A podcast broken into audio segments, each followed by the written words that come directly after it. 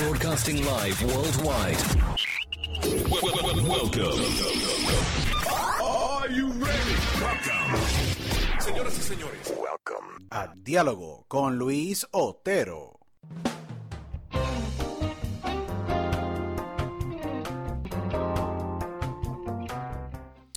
So, welcome to everyone to uh, a new edition, a new episode of Dialogo with Luis Otero. This is your host, Luis Otero, and thank you so much for everyone that they've been listening to uh, the the podcast. It's been a great uh, pleasure and honor just to uh, you know launch this platform, and um, I appreciate everyone that have downloaded the podcast. Over uh, fifty five thousand downloads in the past few weeks, and uh, we're growing in um, you know through all the social media platforms, forms YouTube, Daily Motion on the visual side, and we're over 18 platforms all around the world. You can listen to us to you know in iHeartRadio, Stitcher.com, uh, Apple, Spotify, um, and TuneIn radio and many other platforms and uh, definitely we appreciate so much you taking the time to listen to us and to uh, you know allow us to come to your lives you know and for taking the time to listen to this amazing content and amazing uh, podcast. Uh, again you can follow us in our instagram and twitter at dialogo con otero um, and you can as well uh,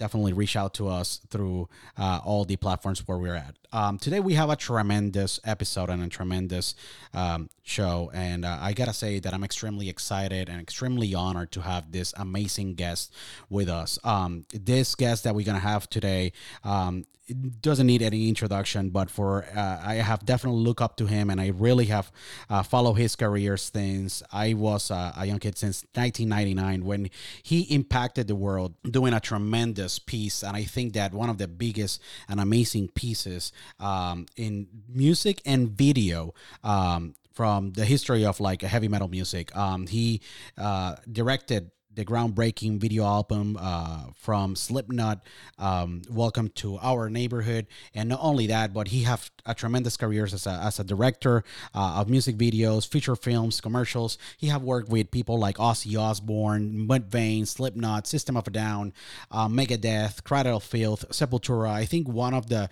best and biggest, you know, robust rosters of, of amazing musicians and creating amazing work. Um, he uh, debuted as a feature film director in 2010 uh, with the uh, movie on the doll and it's for me an extreme pleasure to have today the one and only the amazing director writer producer thomas mignone great pleasure to have you. Welcome to Dialogo with Luis Otero, Thomas. Thank you for taking the time to speak with us today. It's a tremendous honor to have you. I'm doing great, Luis. It's really nice to have you here. That's that's perfect. Thank you so much for taking the time to to speak with us today. I'm really excited to uh, speak with you, uh, Thomas. Um, I really have looked up to you for many, many, many years. Your work is truly outstanding, and we're gonna have a great, great, definitely great chat of. Uh, your career, but uh, the amazing work that you're doing with uh, a new project that you're going to be announcing pretty pretty soon in our conversation. So again, thank you so much for for taking the time to speak with us today, um, Thomas. Um, you're in LA today, uh, definitely in one of those crazy busy days, like every single day that you have in your career. Uh, but um, a lot of people that they're listening, obviously, they have uh, seen your work. I really grew up seeing your work with, you know, the likes of Slipknot. Very big fan of like Corey Taylor and the great guys of Slipknot. You did a lot of work. I think that you were the main video guy for them for most of their career and the greatest years of the band, and as well, you know, great work with Mudvayne with the amazing uh, song "Dig" and and, and System of a Down, but how Thomas Mignone started, where he was born, where he was raised, how was his childhood, um, how he just you know created this emotion, you know, had this great interest to be just a director of music videos that they just said, you know, that made history. How how you know Thomas started his career and when he was born. and you can if you can talk a little bit about your childhood and where you came from. Sure. Um, so I was born and raised in Brooklyn, New York. Um, I was raised by some very strict parents, along with um, five other siblings. Um, my mom was Irish, and that made all my uncles and cousins cops, which even today they're still all cops. Um, my dad's side was all Italian, a lot of Guido criminals. so, of course, that made for some very interesting uh, family dynamics. Uh, whenever there was a uh, confirmation or a holy communion or some other you know get together. It was always like half the guys on one side of the backyard was staring at the other guys on the other side, saying, "Didn't I arrest that guy last week?" You know. um, but it did make for some very uh, interesting memories of like which uncle was going to be having his feet stuck out of the shrubs, you know, drunk off his ass uh, uh, next, you know. Um, and then, of course, um, as I got a little older, um, I was keenly interested in the stories my um, cop. Uh, relatives would tell me about. They were mostly vice cops in Times Square, in Harlem, in South Bronx, and I would ride along in their squad cars and um, see the pictures of some of them as detectives. And it was just a very, very um, colorful storytelling uh, experiences I had. Wow, it's incredible because they, they cover all the boroughs in, in the family. You had you had the ones yeah. like cover, covering Times Square, obviously, you know Harlem and all the boroughs. Uh, so so you're from the East Coast. I, I initially so I, it's interesting because um, you have done a lot of work in the West Coast because that's where you know the industry is. Um, uh, but you're originally from the East Coast. How would you, you know, from New York, being born and raised, you know, in a in a very uh, diverse family with you know a lot of you know relatives from you know Irish descendants to to Italian, you know, you decided to to say, hey, I'm gonna be a uh, I, I like music. I like you know directing. I would, would love to be a music video director because your resume is just oh my god, it's one of the best or the most incredible um, you know resumes and careers that I have seen um, in your in your area of work. You know, how you decided to to just become a music video director, um, coming from a family that doesn't have that entertainment or you know, um, I should say like you know, movie industry background. Sure. Um, you know, um, my dad um, had an engineering firm in Brooklyn um, and I went to um, engineering school in upstate New York. I received an electrical engineering degree from a school called Rensselaer, and RPI is a very prestigious um, college for yeah. engineering. Correct. Yeah. I graduated and then went to Silicon Valley to work as a circuit designer. Wow. Um, my um, design engineer specializing was in an area called digital signal processing, which over the years has been very helpful for my role as a director because you know the equipment um, and and all of the facilities now are very sophisticated and technical. Correct. My um, my work as an electrical design engineer was very challenging, but I kind of noticed, and, and really I'm a dork and a nerd at heart. Um, but you know, working in a large laboratory surrounded by a hundred other nerdy guys, it just it never really inspired me. And I've always loved film and music, so I eventually moved to Los Angeles to chase that dream. And when I got there, I learned right quick that being a production assistant really just meant you get pizzas for pizza uh, for people. uh, you know, and I failed miserably at that. Like, oh, never had quite the right amount of pepperoni or sausage, and I just it's horrible. But then I started, um, you know, working with um, artists like, you know, they, a lot of them were punk artists. You know, Firehose, Husker Du, wow. Descendents, Black Flag. These were really, really cool, intense artists. They didn't have a whole lot of money, but they were very fearless yeah. And they allowed me to try a lot of new ideas. Um, some, you know, sometimes I would get paid in um, original Watchmen comics that were like signed by Alan Moore or Dave Gibbons, but you know, they didn't have money, but they gave me Watchmen comics, and I loved Watchmen, so I yeah. still have them all to this day. Awesome. uh, I directed um, videos for alternative artists like the Toadies, Seven Mary Three, Tonic, you know, Sister Hazel. These were happening bands that um, we're getting a lot of MTV attention. Um, I've directed hip hop artists like Digable Planets and Kool Keith. Wow. He was the guy who wrote that very prolific line "Smack My Bitch Up," yep. which uh, became a big hit. Yes. Uh, yeah. And then yeah. I started to really lock into some really intense musical artists, like you mentioned, Slipknot, Mudvayne System, Ozzy, Avenged Sevenfold, all of those, but of course, some other really, really cool artists like uh, Paul D'Amour, for instance, from the band Tool. And yeah. Um, yeah. these artists had a lot of things that they felt were important to say. Bands like Obituary really wanted to, you know, bring attention to environmental devastation of the Florida swamplands, or Death Angel, or Suicide Silence. I, I was really uh, intrigued and inspired by artists that really had something important that they were trying to say. And conversely, these artists were really wanting to work with, with a director that truly understood their music. Yeah. One who would yeah. put the same amount of time and thoughtfulness into the videos that they were actually putting into the recording of their music. Um, and I've always had an affinity and a respect for artists that were willing to push the envelopes and convention with music because it would allow me to do the same thing visually with their music videos.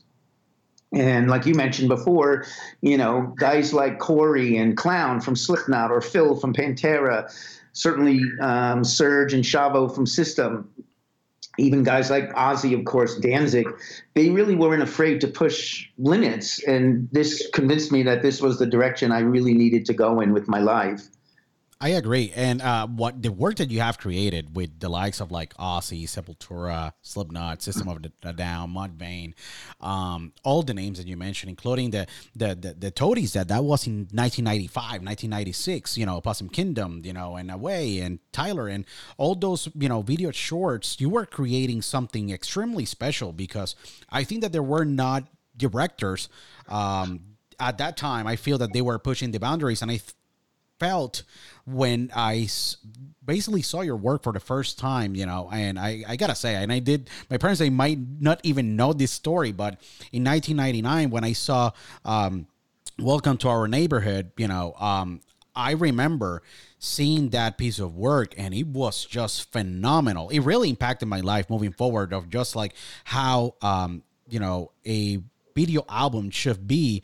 Uh, and I think that you were one of them at the same time because you were directing. Yes, they had their role. They were creative. They were really creating and pushing limits all over, you know. But um, I feel that if you were not in the picture, this great work that you did with all these amazing ba- bands, including Mudvayne and Avenged Fold and all the other that's, that you mentioned, uh, would not have been possible if you really were not envisioning or putting, you know, on on on visual, you know, directing the videos and the work, um, like they have wanted or they have created the same impact if it wasn't for you. Um, do you really ever thought in the process of just you know creating this amazing body of work you know with all these amazing names that at in some point they were like the rebels of the music industry? Do you thought that it was gonna be such a remarkable feedback and not only that but that that material still very refreshing this day where a lot of the new directors like Gil Green uh, or Ulises or Jesse Terrero, they have get inspiration for their work. Do you really thought at that point that you were creating some something you know that special when you were creating this work with all these amazing bands and art, artists at the time? Well, it's a really intriguing question, Luis, and I got to tell you, like Slipknot was, in my opinion, like unlike any other artist I ever worked with. You know, the way they featured anonymity um, and the intensity of their lyrics and their musicianship um, I really believe they have a passion for their music that's second to none. And it's funny, I, I, I got a call one day from a friend at uh, Roadrunner Records, and Roadrunner at the time was like one of the preeminent metal labels out there. And he's one of the biggest and, independents. You know, still to this day, they had Nickelback, but they had Slipknot. Very different kind of like, you know, lines of music, but Roadrunner is a very well respected label to this day. Yeah. Yes, and so this uh, buddy who was uh, head of the creative uh, department, all he did was give me an address, and he said, "Go there um, with your cameraman." And so I tried to get a little more info out of him, and he wouldn't give me any. He said, "Just trust me." And of course, I did trust him as my friend, and. So next thing you know, I'm you know find myself sitting in a rented van in the middle of some landfill in the middle of nowhere, and uh, my cameraman's got his camera with a long lens on it and a bunch of loaded up magazines with 16 millimeter film. And we're just sitting there and waiting and waiting and waiting. And finally, it's like, what the fuck? And we're just about ready to bail. But then all of a sudden, there's a couple of cars that pull up from like across the landfill. and these guys get out wearing coveralls and some really hideous masks. Wow. And they've got sledgehammers and some homemade flamethrower, and they're smashing and torching things like broken down washing machines and mannequins that they position on couches. And I'm telling my cameraman, just roll the fucking camera. Whatever happens, just keep rolling. so he does. And then suddenly a handful of police squad cars pull up and they start cuffing the guys. Um, and my buddy and I are like, we should just get out of here now. But then suddenly the cops start uncuffing them and the cops leave and we're completely confused, but we're still rolling film. Um, and then we see these freaking psychopaths start walking towards us. And I'm thinking, we're just going to end up getting killed and they're going to actually find me and some various pieces of Samsonite luggage, which I know would that would really disappoint my parents. But the guys come up to the van and all they say is, "Did you get that?" And that was like the first time I ever filmed Slipknot. And Wow. Clown said to me, "Look, if you were just some pussy and you ran away, uh, you know." We wouldn't work together, but because you stayed and you hung out, and we know that you're right. So um, and that, of course, led to Spit It Out and Surfacing, and those were the original footage. Um, and then finally, that really, really intense song ever that I heard, that I ever heard called "Wait and Bleed," Wow. um, which That's I think was classic. nominated for Yeah. Grammy. Yeah. And after that, it was like the door just opened for me to work with all these other really wonderful, incredible metal hard rock bands. It's incredible because to get that kind of like of like introduction to just a, a historical band from Des Moines, Iowa. That's where Slipknot is from, you know, and have Shawn Shawn Crahan the clown that, that just to tell you exactly, hey, hey, if you were if you were if you were a pussy, you know, we will not have worked with you. Uh, That's a definitely tremendous introduction, but um. I feel that they really uh, they, the the music of them in 1995. I think that that's where their demos started just to you know get a lot of the attention, and that's where the emergence in 1996, 97 around that time. That's when you know a lot of the visual work started to come. 1999 was the year where you know the amazing piece that you created Welcome to Our Neighborhood.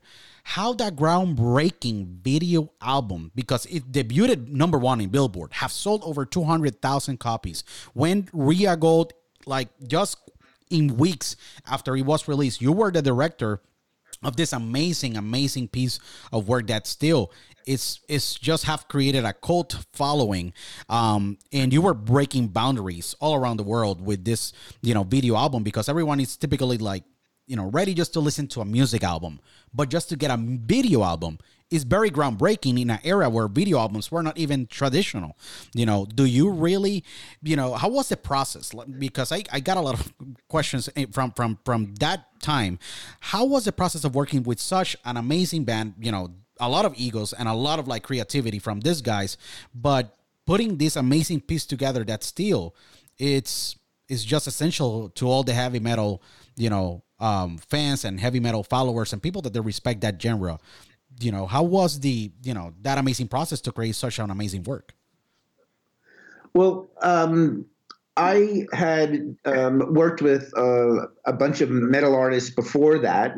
And a lot of those, you know, I shot Ozzfest for many years, and um, I shot guys like Dave Mustaine and um, very, very cool bands like um, Death Angel and um, Obituary and Life of Agony. And a lot of these bands, you know, The Knot, um, you know, they related to um, me as a director because I had worked with with artists that had had you know were pushing the envelope already, Yeah. and so uh, connecting with them um, just seemed to be a natural extension. Wow. It's, it's just, I feel that at some point you were the guy, you know, to do all the videos from the industry. I think that, you know, at some point I, I saw your name and I remember watching, uh, being, being a vivid, you know, um, viewer of MTV and seeing you with Slipknot, seeing you with Sepultura, seeing you, you know, and that was infused, seeing you with System of a Down, seeing you with Ozzy, seeing you with um, so many names like American Head Charge, you know, Obituary, like Kittie, that there was a very untraditional, you know, it there were women, you know, there were women. It was a, you know, metal band that there were women, you know, um, and just seeing the Dirty Hit, you know, um, work that you did, like, do I, I felt that you were that guy to go in 90s and 2000s and still, you know, where all the metal and, you know, rock guys and including hip hop felt very comfortable working with. I don't even find another name with so many credits. Do you really expected that, you know, the beginning of just working, you know, um, with all those names, you know, that were they were coming, you know, like the Toadies, you know, um, do you expected that it was gonna take this ripple effect where it was gonna turn, you know, taking this amazing journey for like decades? Because it seems that you've been working in music, but then after that, you have been juggling music, feature film. Do you expect that it was going to be this big at this point? no, honestly, it was just you know a passion for what you love to do, and um, it's it was it was just following that burning passion in you know you know your heart. Um, when I worked with Sepultura, um, I, I was very close. I mean, Max is virtually a brother to me. Um, and when we did Roots, the one thing that you know he said is, you know, let's make this different. Let's not follow the convention, and rather than showcase, you know, typical metal types of vibes, which are always kind of dark and shadowy and kind of very um, subdued. Um, Roots was all about you know capoeiras and timbaladas and the real natural beauty of Brazil. Yeah. Um, and that kind of differentiation um, really um, allowed the visual aesthetic to kind of grow and change. Um, you know, Dig was a really, really wonderful example of that. Um, on the heels of Wait and Bleed, um, you know, Dig, uh, sorry, Mudvayne was, yeah. you know, doing some opening shows for the Knot. And, um, you know, I, when I met Chad and Gerg and, you know, these, these guys said, you know, we want something different. How do we differentiate ourselves? And um, we decided rather than just keep this convention of the dark brooding kind of thing what if we just flipped it on its you know uh, completely did a dichotomy and um, we wanted to showcase it with you know very vibrant super saturated colors that had a very clean white backdrop instead of the darkness you know? Um, we put chad in a in a chair, which we literally restra- restrained him in for over, you know, 12 hours just to get that one 13 second shot during the bridge, which we had a single frame and stop motion it, um, just to get his head to crack and his throat to slit in the exact right way. And it, you know, ultimately became a signature piece for the band. And that opened up a lot of doors to, you know, other artists that wanted to now sort of explore a much more strikingly vibrant, eye popping aesthetic. Of course. Yeah. Dig uh, was fact, amazing. Um, the, the, after yeah. after Dig's success, you know, Serge from System got a hold of me. You know, uh, System's on the same label as Mudvayne. And um, he said he really loved the look of Dig and he wanted to go with a similar aesthetic with toxicity, which I really loved, you know? It was impressive the dig was impressive. The whole there were like nine different camera angles. You know, there, there yeah. were there were a lot of angles there, extremely vibrant, brightly lit. You know, it was amazing because it allowed the viewers to just see the different band members. You know, uh, in the, you know, you know in the music video. Plus, this was awarded as this you know the song won like music best music video. This was the MTV Two award. You know, um, in 2001 that you you know are the architecture. Uh, you know of this you know you're the engineer behind all this you know that amazing uh piece and i think this was one of the first music videos where a heavy metal artist like mudvayne uh, work with vibrant colors, you know. So I think that after that, you, you changed the game. It was like a before dig and after dig. That's where a lot of people that have said, you know, because it really, this was part of their debut studio album, LD50.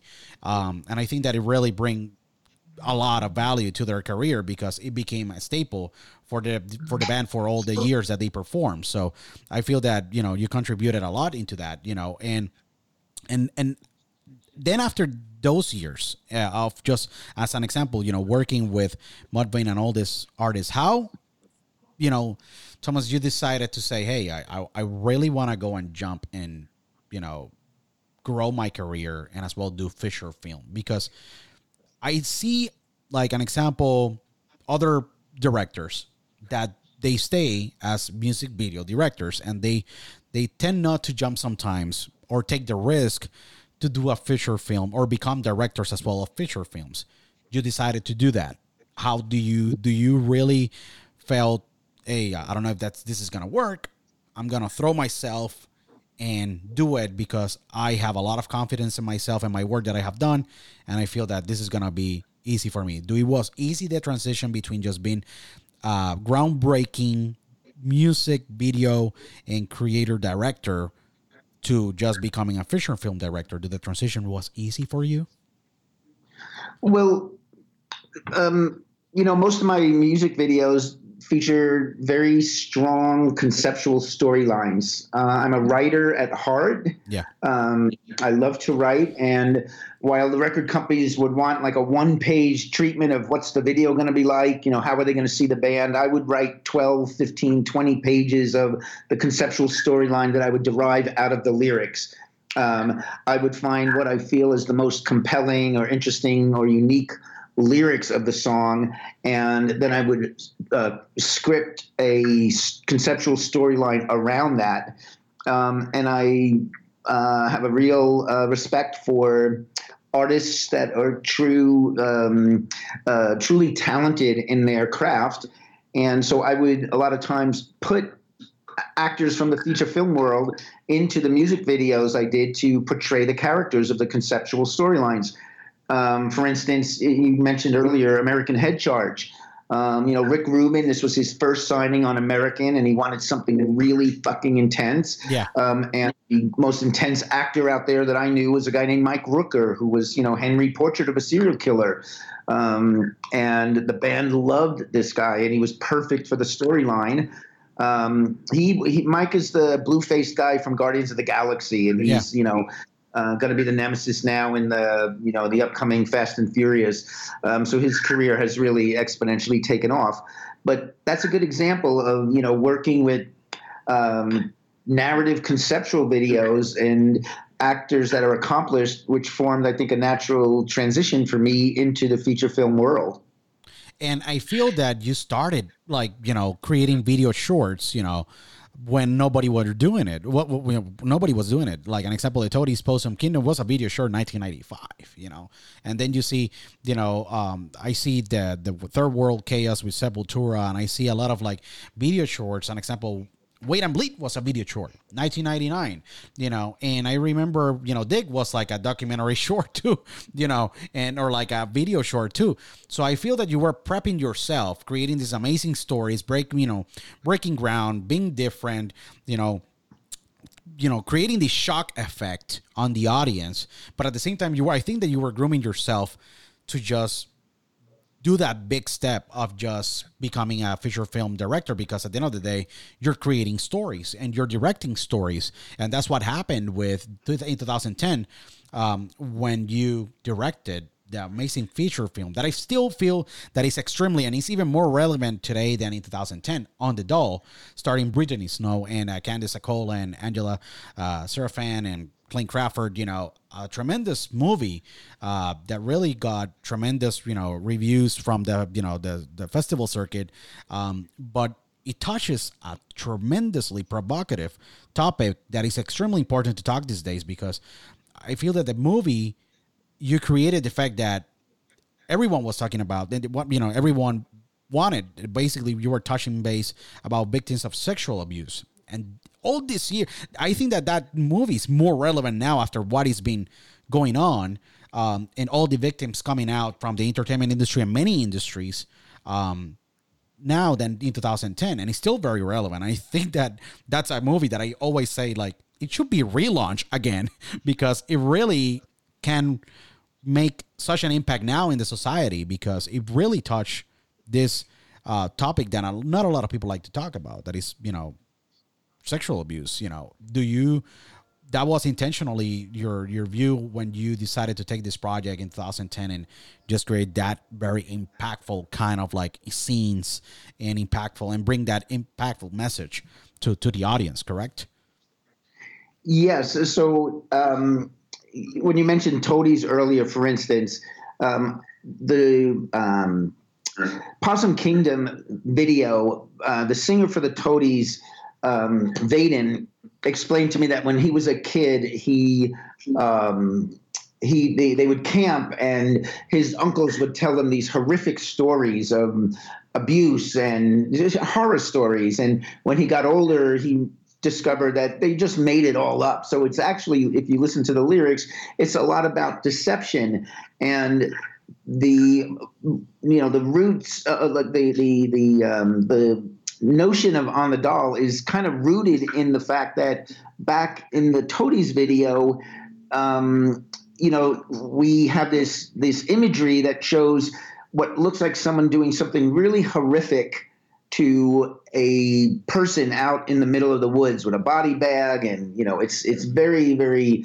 um, provocative. Yet right. at the end, we see that the subject is really just crafting a beautiful ice sculpture of, of a woman and the artistry of that. So it kind of flips the switch on what was your brain thinking. So now when we fast forward a bunch of years to, and by the way, with the Toadies video, something really funny happened with that. One of the editors um, who was doing some assembly cutting for me um, lost one of the tapes of uh, a rough cut. Wow. Which then getting in the hands of the uh, Dallas police who thought it was a snuff film um, and wanted to chase down what was going on. It looked like a murder on camera and so that actually got a lot of um, wonderful press for the project, and yeah. ultimately uh, got a lot more MTV play. Uh, but it was, you know, a, hit song, bona fide hit, and um, I loved the ability to generate a conceptual storyline that touched upon things that we inherently think might be abusive. Now, when you fast forward to, um, I was uh, living with um, a girlfriend who um, had a bunch of her friends that would convey these rather abusive stories that they were experiencing at the hands of others. Yeah. And a lot of times, you know, the abuse is physical, of course, but sometimes it can also be very mental and emotional. Um, and they all had to deal with it in their own own ways. Brittany's character was kind of distinguished for not actually keeping quiet about it or just rolling over and being abused. She um, um, stood up instead and brutally attacked those who had abused her.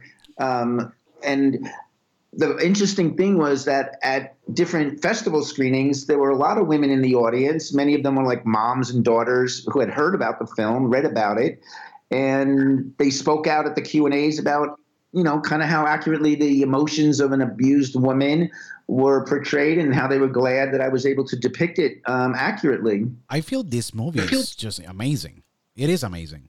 The um, it, the relevance to where we are in today's world um, seems to um, resonate well with the um, themes and tone of that film. Um, in fact, uh, that film is now, um, I think, was recently added on Amazon. Um, so that was kind of cool to see that because it does resonate with today's audiences and what society is kind of going through right now. I I am very glad that they put it in, you know, in Amazon as, as a platform because um, it is extremely relevant and it's going to be relevant forever because it's a topic that um, it's like taboo. Not a lot of people like to talk about it, but when they talk about it, people they tend to just a lot of people tend to just identify themselves because everyone have a life everyone have a childhood everyone have just experiences of abusing some kind of way and just bringing that piece and putting that piece and directing that movie with such a great cast. I think that makes this movie just extremely relevant for for years to come and more relevant i feel sometimes even now with you know all this movement and all these victims coming out. You know i feel that definitely it resonates still with our society in our area. So th- that's one of the things that I have seen with your work, and I gotta highlight this because um, a lot of people in the you know as directors they tend sometimes to do uh, movies or work that is just for you know they rather they're living. I feel that your work never expires or your work never, you know, it looks fresh for years. I, and it's something that I just got to highlight because um, your work with in the music side of of things with you know being a music video director with the names that we have mentioned previously in the interview and just an example with this movie, with this feature film in 2010 that you did on the doll that I, I, I told everyone that is basically, you know, listening to the, to the interview, please go to Amazon and watch this movie because it's a great, great movie directed by, by Thomas. Um, I feel that your, your work looks f- very fresh after years. Do you really I, I feel that you're a visionary when you when we're going to talk about work and creating you know content like this. Do you really do it purposely or it comes just as natural already nature of you of creating you know stories that that's how you you know been what, what you've been doing for many years? Well um, thank you for the kind words. It's really nice to hear, Luis, that you you know that you recognize that. Um, certainly, the production team that I have, um, in particular, cinematographer department and um, production design. You know, these visual aesthetics all kind of have to work in synergy with each other. Um, we spend weeks and weeks and weeks breaking down every scene that um, you know the script that I write gets broken down um, very, very many times. And then we put shot lists together and we think of camera dynamics and angles and production design elements that are going to really kind of hone in on what is the emotional tone of a scene. Um, even to me, music is always going to be a very important characteristic of film. Um, Paul D'Amour from Tool is my composer. He composed the original score for On the Doll. Wow. Um, we, we sat down and we developed certain themes, musical themes for each character. And then we would, you know, mix those themes in before the next scene so that you start to almost subconsciously and inherently you start thinking you hear something and then it sort of segues in to what is happening next in the film and it, it starts to feel very seamless but a lot of the um, attributes that you mentioned about how something feels fresh or compelling is really attributed to the hard work of the cinematographer and the production designer and even you know the producers who get down and make sure that everything that is needed on set um, to have the right emotion and, and have the right um, uh, time to be able to tell the story correctly uh, is provided you know no, definitely, and I feel that there there's a team behind it, and obviously there's a lot of components. But uh, as a director, you gotta be the one just providing those directions, and just um, it have to be extremely rewarding when you see a work like this, and having just such a great team behind you, you know, to be able to put you know work that it's gonna live forever, and it basically looks fresh 10 15 20 years you know, after that, you know, it's going to be like 10 years since the release of On the Doll and still relevant, you know. Not a lot of like directors have that kind of like special touch in things, you know, um, or work or projects that they do. So I got to commend you for that because not not a lot have that kind of touch and and and talking about amazing touch there's this amazing new project that you're working the latin of manhattan it's just uh, an interesting movie um that you're directing based on the life of the uh, adult film star Vanessa Del Rio, and with a tremendous roster of actors and actresses Jesse Metcalfe, um, Esai Morales, Drea de Matteo, Taryn Manning, David Proval, Elizabeth Rodriguez, and Vivian Lamolli, you know, that it will be the the the the, the actress just uh, interpreting, you know, or acting as the vivacious Vanessa Del Rio. Do talk to me a little bit about this project. I'm kind of like very interested after they, they, they told me about it. I'm like, I, w- I want to talk to Thomas about this because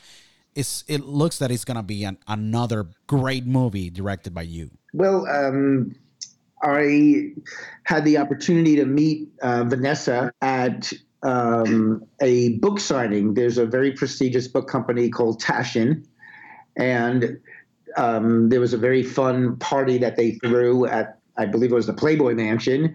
Um, and so I had a chance to meet with Vanessa and I kind of got the vibe that she grew up in the same world that my uncles and cousins were talking about in Times Square back in the day. Correct. Yeah. Um, a lot of her story sides was very different than what I had heard. For instance, she would say how you know my, my uncles would say, "Oh, we busted in on these guys. They were all you know making some uh, adult film, and we didn't even let them get their clothes on. We just threw them in the paddy wagon and arrested them. It was, you know, and then she would say how, you know, we were in private property and these guys would come busting in. They didn't even give us the decency of putting some clothes on and they just arrested us. And then, you know, the obscenity rules would never stick. And I was getting two sides of the same story. And the more I researched it, the more I realized there's a really, really interesting conflict um, that resonates very much with today's world and society.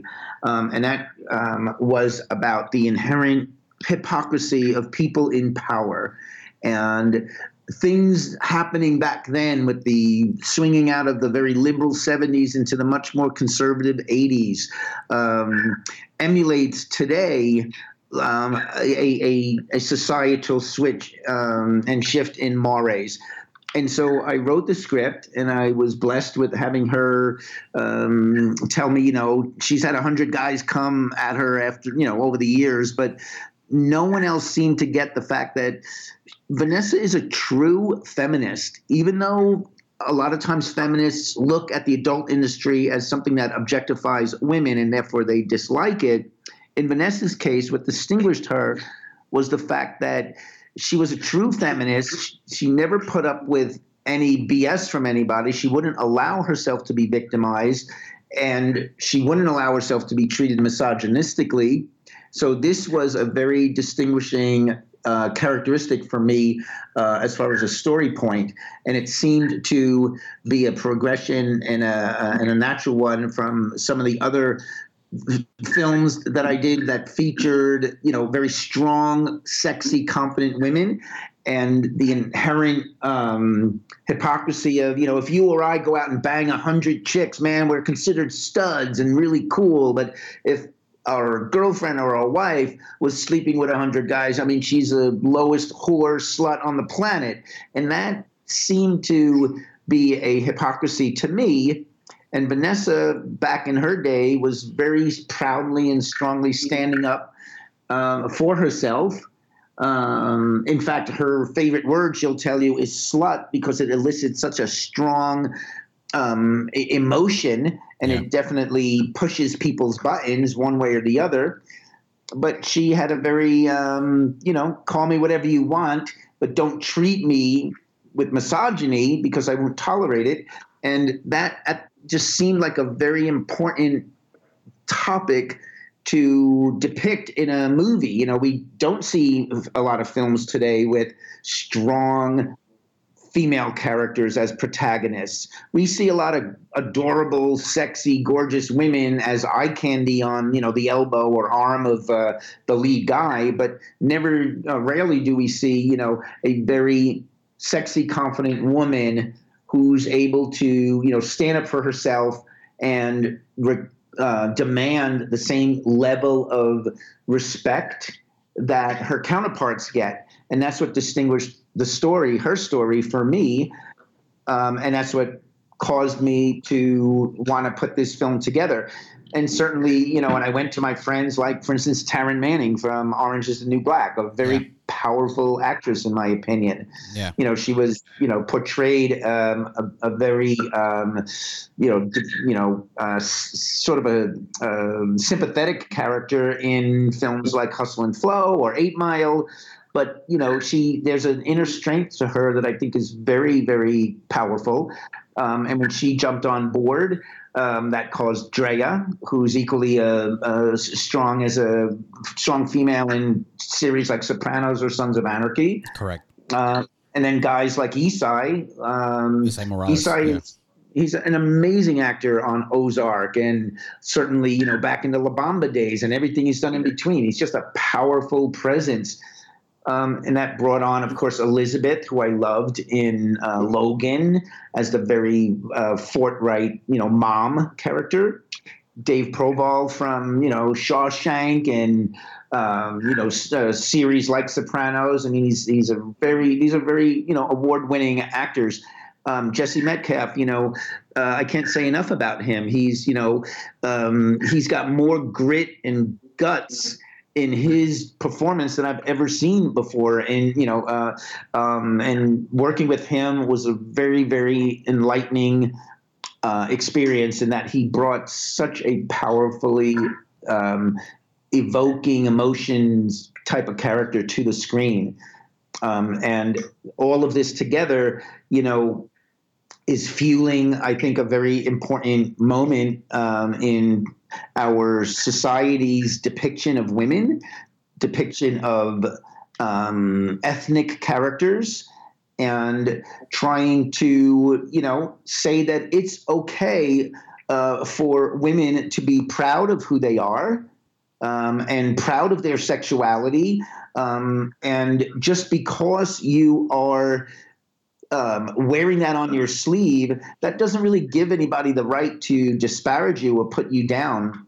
Um, you know, I know there's a lot of um, you know emphasis nowadays on you know the the rights and people advocating for the rights of sex workers, for instance. Correct. And this is something that needs to be addressed. Um, you know, they work as hard as any other person in any other industry yet for some reason they are treated you know poorly and i think those types of things we are you have a new group of very powerful very confident uh, women rising up in all facets of society that are saying this is bs and you know we're not going to put up with it and nor should they I agree. I agree completely with you, uh, Thomas. You know, um, I feel, and I feel that Vanessa, and just you know, to talk about the movie and just to be echo to what you said, I I feel Vanessa was an activist at, in her time. She retired in the '80s uh, from you know from her career in the adult film industry, but I still feel that you know her legacy still lives. Um, and I think even more because um, you know in the '80s were it was a very tough time for her industry with you know the AIDS and many other scares in, in regards of like what was going on at the time. But I feel completely you know and I, I, can agree i can agree even more than you know than what you said. I feel that there's like yes i'm an actress uh, or i am a, a, actor in hollywood or i work in hollywood and there's like the adult industry that they still work hard that they still obviously act that they still are employees in that industry. And i feel that they're right sometimes you know or i would say you know there's not sometimes uh, organizations that protect those workers you know because i have heard the stories or read the stories in mainstream media and or even other you know sources where i see that oh yeah i spent like five years in the adult film industry um, and i don't receive royalties from my work where there's obviously mainstream work or not mainstream work but i should say like you know work that is more commercial definitely there are guilds or there are organizations that they um you know they're there to protect you as, as a worker. And i feel that there's still a lot of work to be done obviously in the adult film industry. And obviously you know i think that you know with this cast you're gonna put a tremendous piece that i feel is gonna be uh, uh, not only a hit but it will be something that is gonna like leave a very impactful message, um, like you have always done with your work. Um, you feel this movie is gonna be as well a very good example of like, you know, the shock effect and how you know you're gonna present it to to the audience. Correct? Well, one thing I would like to mention, Luis, is that while this film is on its surface yeah. um, reflecting yeah. the story of um, a woman yeah. um, in a in a very tumultuous uh, uh, world. You know the, the, the changing societal mores, um, in particular in Times Square, um, and you know across you know across in all the different cities and and and, and society in general. Um, the bigger picture behind the scene for me is something that really has never been um, portrayed or depicted, uh, in, at least in the films I've seen, and, and in any way kind of accurately. And that is, uh, and you touched upon this, um, the fear mongering um, and the just this side of legal manipulations that the federal government and the local authorities utilized with regards to the AIDS epidemic um, in order to um, serve their own agenda. This is really the crux of the story that you learn while you follow Vanessa's story. Because what happens is, you know, um, the 70s were in economic decline, not unlike, you know, 10 years or so ago for us, um, when things started to swing very conservatively. And you had uh, a President Reagan come in, and you had guys like Giuliani going from district attorney to, I'm sorry, from district attorney to, let's say, mayor. Correct. And the the directive was we need to rebuild our economy. Well, how are we going to do this? In you know, Times Square is a perfect epicenter for this, um, and so they used the fear mongering of um, this very frightening disease in order to force out all these legitimate businesses. If you were uh, selling stereos like uh, down in Times Square, and that speaker that you have hanging outside your shop is the same one that's in one of the peep booths. Um, well, you could get AIDS in the peep booth, so maybe you could get AIDS listening to music from that speaker. Or if you sold shoes to a hooker and hookers get AIDS, well, maybe if a mom comes in with a kid in a stroller with looking to buy shoes, she could get AIDS. This is what they were saying back then, and this is what they were instilling in people's minds. Why? In order to force all of these legitimate businesses out, in order to bring in big monoliths like Disney, like ESPN, like Viacom, which of course blew up Times Square and made the real estate super valuable. And it's a much nicer place today. But at what cost to like legitimate people, all under the auspices of eminent domain that, you know, um, your shoe business or your stereo shop or uh, has to go um, in order to serve the public good. And that story kind of draped around Vanessa just happened to be in the right place at the right time to kind of navigate through all these machinations of that kind of much bigger story makes for a very compelling conflict. And that's what really attracted me about it. No, and, and and it still happens today. Even you mentioned, you know, Times Square. It's still happening. An example very close to Times Square in an area called Newark, in Newark, New Jersey. There's still that fight of like, oh yeah, we got to revitalize the area, and we got to like let all these bars and all these places that they basically don't have the best reputation, you know, just to you know through eminent no domain, you know, taking over and pe- people's lives they get affected, you know. And Vanessa obviously was in the middle of uh, you know all this happening in you know in New York and and and her story is truly uh is truly a movie. And you are the one you know in charge of creating this amazing piece with vanessa being the the icon and, and in some way you know activist and and trailblazer for the industry. You know what surprised you in the process to learn from her um that nobody well, knew? I, I interviewed her for 100 hours at least luis before i wrote a single word and I was really struck by how sharp her acumen was about what was going on back in the day and the way she was able to convey that to me and then connect the dots to what was very vital and still critical to our society today. Um, and so developing you know just just sitting and listening to her and, and the stories that she told about you know the the issues that she was having. You know she would do a show in new york um, which was totally fine. She would go across the river to jersey and do the same show and she would get arrested for obscenity. Wow. And she would stand up in court and like like the hypocrisy of like the same judge who's slamming the gavel with one hand is jacking off to her with the other in private to her pictures. And like that inherent hypocrisy just was really laser focused by what she was able to convey to me. And i think the film will address those things because we see a lot of that today. And it kind of needs to be um, part of the narrative in order to in, initiate change and, and improvements. Of course, and, and, and, I and I and I agree that definitely um, that's a very you know powerful line that you said about the judge. Um, I feel sometimes that we see something, uh, well, most of the time, by law enforcement and many other things, you know, see something on the front and in the back is just a different story. So just putting that on the movie, that was challenging a little bit to find, you know, you know that process of just putting that together and deliver the right message the right words you know keeping that essence but at the same time you know putting together those real life events without just you know um, do, do it was challenging sometimes you you know as a director uh, thomas to find that line to say okay um, i think that this word should not be going in here.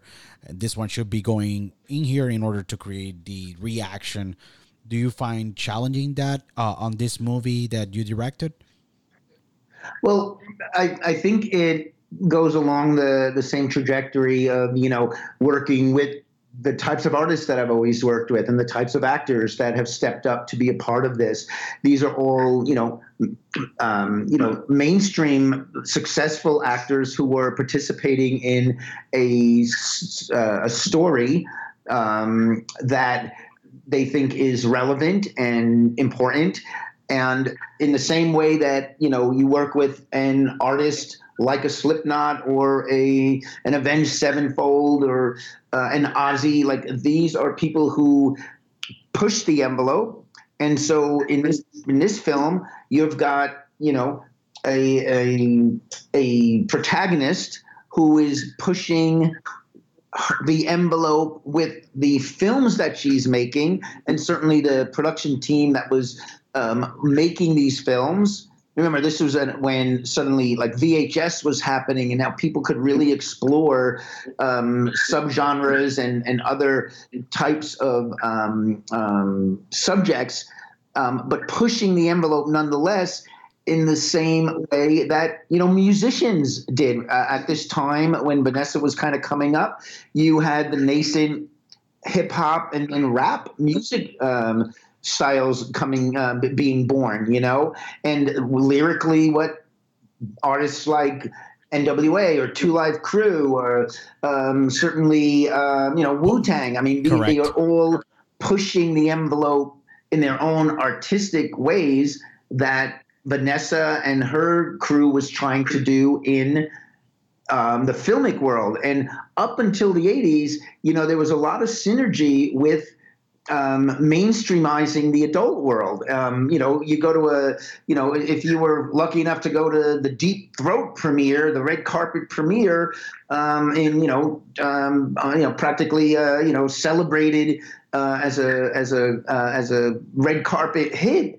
Yeah. Um, like you were, yes, it was naughty, but it was kind of cool and hip to be doing that, and it wasn't until suddenly the finger of blame um, about the AIDS epidemic was pointed to the um, adult industry that that became very um, uncool. And when you look behind the story and you see that this was a very orchestrated um, agenda by uh, groups, um, the federal um, um, government, as well as you know the local authorities, to create this sense to force these businesses out in order to uh, raise the the costs of the real estate um, and profit from it. You know that's really uh, the, the the story behind all of this, and um, that that is really what's what's being portrayed.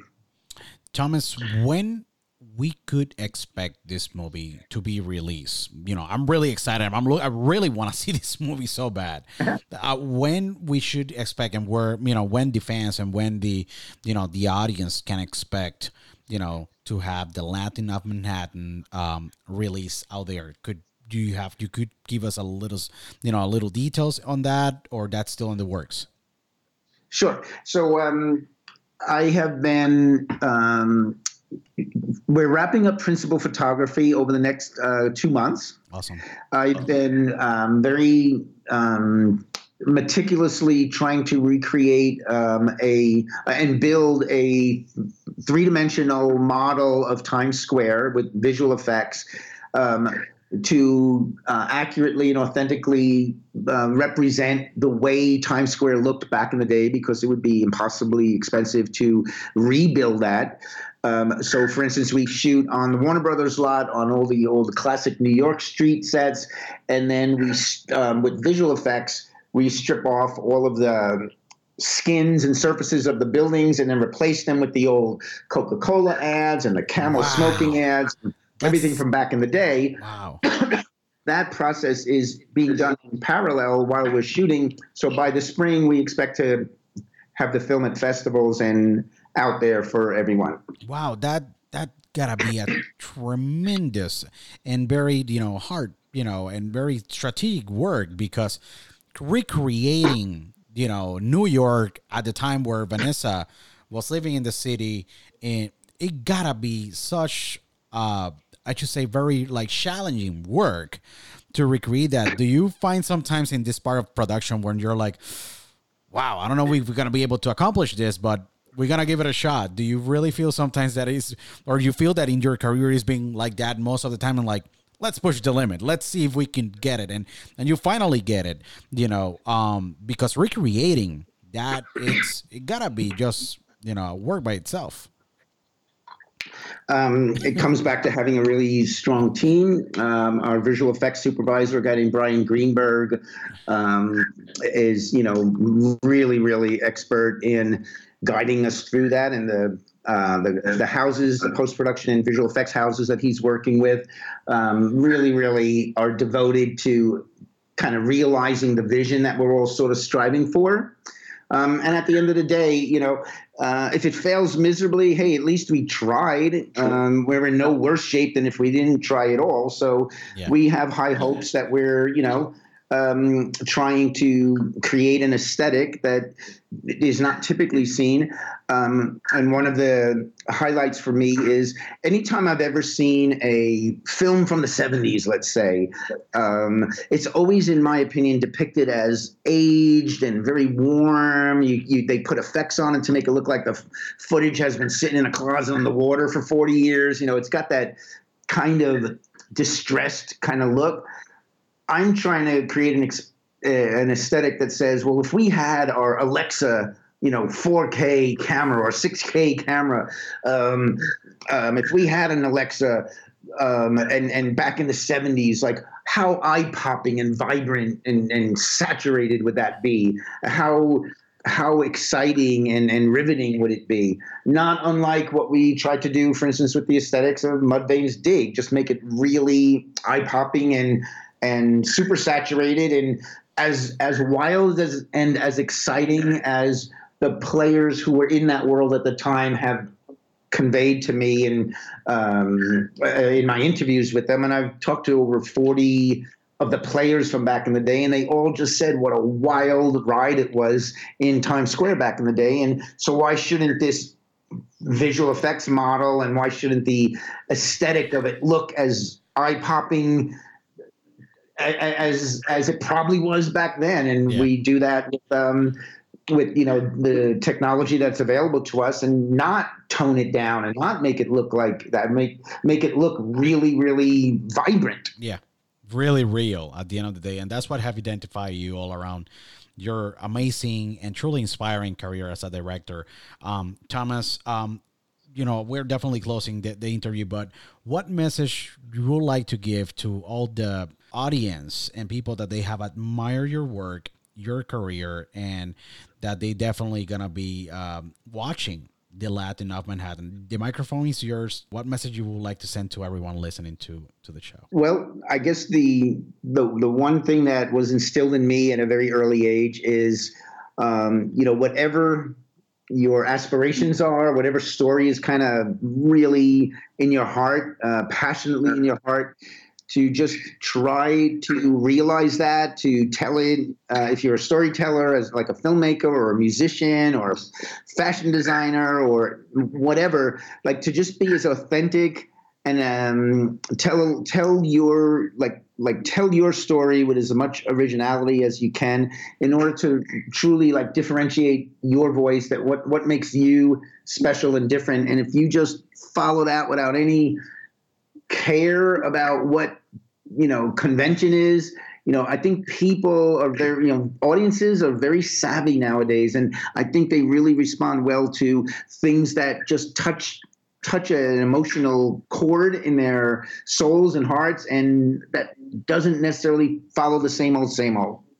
That's a great advice, and and and I think that that's been the key in your career, and you didn't take the comfortable way, so you took the maybe the the more creative way and you being very successful because you you have the passion for it um thomas i cannot thank you enough for just taking this valuable time of yours, you know, uh, to speak with us here in Dialogo. Um, you know, I know that the audience will appreciate a lot um, this interview, this dialogue that we had about your career, the Latin of Manhattan. That it's your, you know, most recent work that you're gonna be, um, you know, showing to the world, and with a, this tremendous cast of Jesse Metcalfe, S.I. Morales, Dream, Drea de Matteo, Taryn Manning, David Proval, um, Elizabeth Rodriguez, and Vivian Lamolli. I really, um, definitely, I'm looking forward, and everyone should be looking forward to this amazing work of the Latin of Manhattan, directed by this amazing director, Thomas Mignone. Uh, Thomas, again, thank you so much for taking the time. This is your house. Whenever you want, you can come here and promote all your projects, and we really are looking forward to see this amazing piece of work, like